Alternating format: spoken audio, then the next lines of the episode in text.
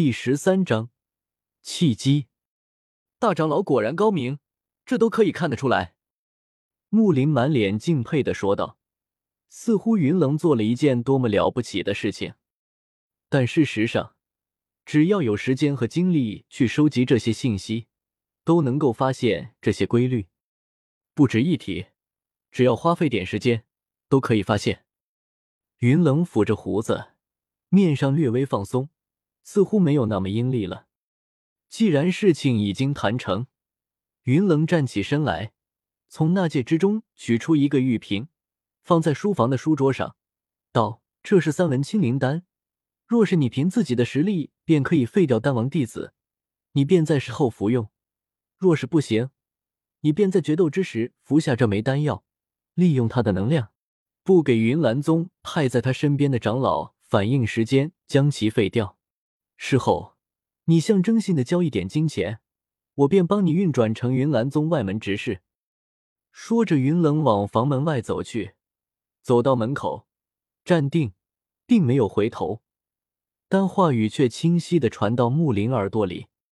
不要有其他念头，在这个帝国，是云岚宗最大。”说着，继续往府外走去，独留下木林在那里，面目隐藏在黑暗之中，无法探知。出了黑焰城，走在城外，望着那空荡荡的袖子，云冷脸色陡然变得狰狞。从牙缝里挤出的声音带着无比的怨毒。古河，我给你准备的大礼，希望等你听到的时候能愤怒一点，直接去找那个蠢货报仇，这样我便可以有理由对你下手了。其实对木林的保证，云棱根本没有放在心上。相处这么久，他知道古河是什么人，也许对外人淡漠，但是一旦被他接纳，情感却很真挚。若是听到自己弟子斗精破碎，怕是会第一时间将那个人杀死，无论那个人是谁。不过他需要的就是这样的结果：将木林招为云岚宗的人。等丹王前去报仇时，他再带着几个长老前去阻止。在百般阻挠后，看着丹王将木林杀死。当然，中间若是丹王怒火攻心，打伤那几个长老，那就更好。这样便可以彻底让丹王站在云岚宗的对立面，老宗主也就有了出面的理由。宗主因为跟丹王相熟，终究太过心软，还是需要老宗主出来主持大局。也许在老宗主眼里，丹王这么一个六品炼药师，不是云岚宗的人，可以是加玛帝国最大的不稳定因素。只要他起了不该有的野心，能对云岚宗的地位造成极大的冲击。所以才要清除，不过这些都不是他要考虑的事情。但只要能合他的心意，怎么样都行。古河并不知道外界有个小丑正在算计他和小医仙，不过就算知道，大概也会置之一笑吧。不说他，平常时刻没有斗王的攻击力，也无法伤到小医仙。当然，以小医仙的骄傲，恐怕他会在决斗的时候，将古河送给他的那枚玉如意收起。与敌人堂堂正正战斗，不过若是真有人耍花招，相信小医仙手上的灵魂印记会给他们一个深刻的教训的。经过两个月不断的修炼，古河陷入一种恍惚之中，功法运转间，一种存在于灵魂深处的玄妙感觉从心里生成，那种感觉犹如整个人浸泡在温泉之中，让人全身心放松。同时，在那股感觉下，其对天地能量的感应开始无限的加强，并且这股感应开始渐渐往小山谷之外蔓延开来。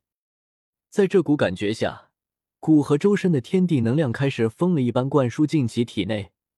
短短时间，便在小山谷之中形成恐怖的能量风暴。之间山洞上空几乎转眼之间形成足足百丈大小的能量漩涡。那股庞大的能量漩涡占据小半个小山谷，同时不知道，不知道是否因为古河晋升的影响，还是他那股感应天地能量的状态造成的影响，空间封锁吸收能量的效率突然大大提高。不然，在古河这般近乎掠夺式的吸收能量，恐怕短时间内小山谷的能量便会下降到一个常人难以修炼的地步。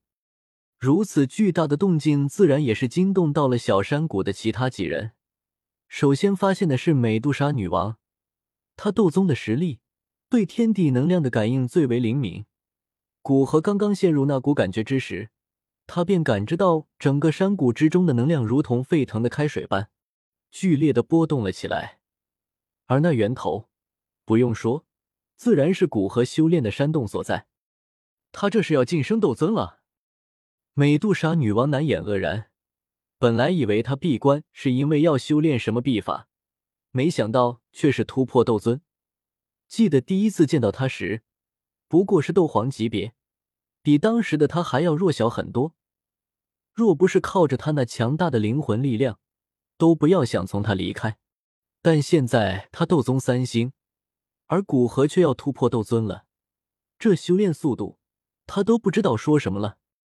美杜莎女王走出房间，发现那头八翼黑色黄正满脸呆谢的看着头顶的能量漩涡，难以置信的喃喃道：“这般庞大的能量，哪怕斗宗都会被轻易撑爆，他这是要突破斗尊吗？”“是啊，那个男人应该估计在七个月前就已经到斗宗巅峰了，闭关的这两个月，恐怕是在寻找突破契机。”美杜莎女王也没有再嘲讽八翼黑蛇皇，语气带着淡淡的挫败感。毕竟，在清楚的知道古河的修炼速度，任谁也会产生挫败感，更不要说身为一族女王的她，被选为美杜莎女王，她是骄傲的、自信的，认为整个蛇人族将在他的带领下走向辉煌，哪怕在经过一次近乎失败的进化。他也仅仅是对异火产生别样的忌惮，但其他方面并没有受到多大的影响，反而认为进化成远古时期都有名的七彩吞天蟒，加上他斗宗的实力，一定可以带领蛇人族取得一块适宜居住的地点。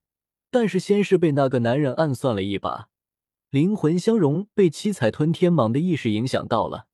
现在又看见那个男人即将突破到斗尊级别。从斗皇六星到即将突破斗尊，仅仅用了两年多一点的时间。若不是他亲眼所见，别人和他说这个，恐怕会被他当成笑话，一笑置之。